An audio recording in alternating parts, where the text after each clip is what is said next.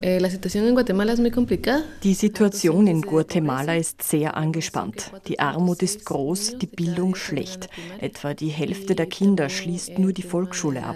Viele Kinder sind mangel- oder sogar unterernährt. Ein anderes großes Problem ist die Kinderarbeit, die eigentlich verboten ist, aber trotzdem existiert. Die meisten Menschen haben keinen Zugriff auf Land. Auch das ist ein enormes Problem. Liz Coronado ist Projektleiterin bei der FTN, der Fundación Tierra Nuestra.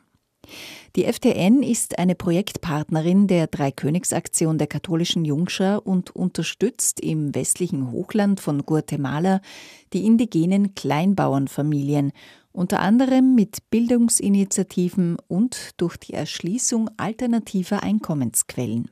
Además de eso, eh, tenemos otra área de trabajo. Wir versuchen, alternative Einkommensquellen zu schaffen, besonders für die Jugendlichen, damit sie auf eigenen Beinen stehen können und nicht auf die traditionellen Wirtschaftszweige beschränkt sind. Die Schulungen und Initiativen bewirken viel bei den jungen Menschen, berichtet Liz Coronado. Bueno, yo creo que una de las ich bemerke bei den Jugendlichen, dass sie eigenständiger werden und sich mehr zutrauen.